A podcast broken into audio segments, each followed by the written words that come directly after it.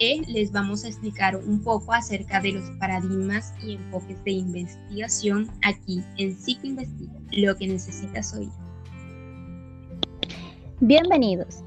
Vamos a iniciar eh, haciendo necesario que todo investigador en su etapa inicial tenga presente los paradigmas de investigación. Esto le permite tener un radar que le guiará sus pasos en su investigación dependiendo del fenómeno que desee estudiar.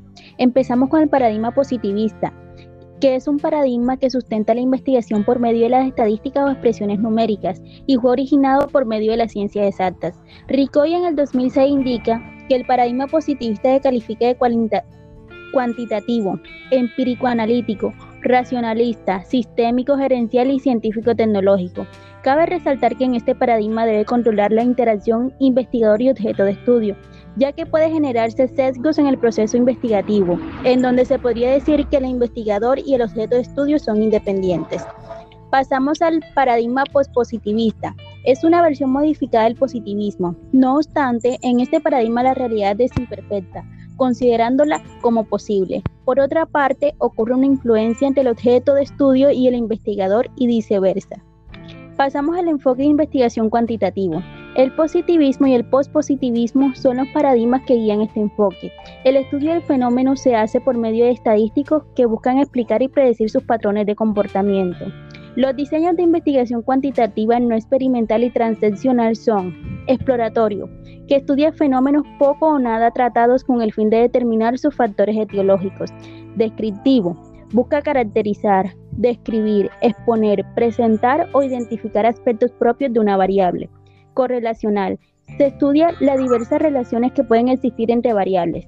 A nivel experimental, se pueden hacer diversos experimentos donde una variable X puede o, se, o es causa para producir una variable Y.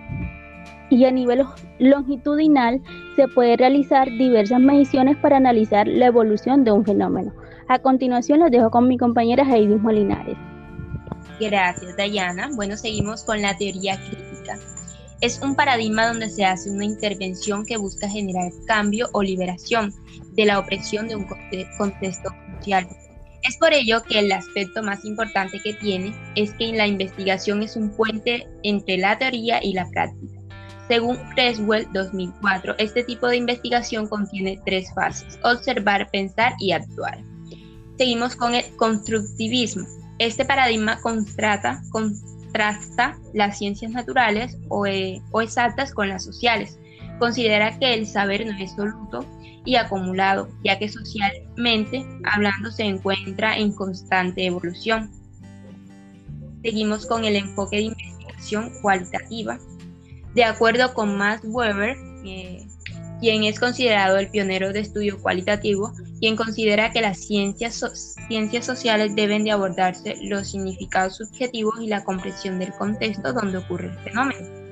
En la metodología cualitativa se incluyen estudios centrados en el lenguaje como el interaccionismo simbólico y la etnometodología. Los paradigmas de los cuales se pueden abordar esta metodología son la teoría crítica y el constructivismo. Por último, el análisis cualitativo busca comprender los fenómenos dentro del contexto usual, basándose en las descripciones detalladas de la situación. Bueno, esto fue todo. Eh, están cordialmente invitados a escuchar nuestro tercer episodio, eh, que estará muy bueno. Eh, y recuerden, lo que sabemos es una gota, lo que ignoramos es un océano.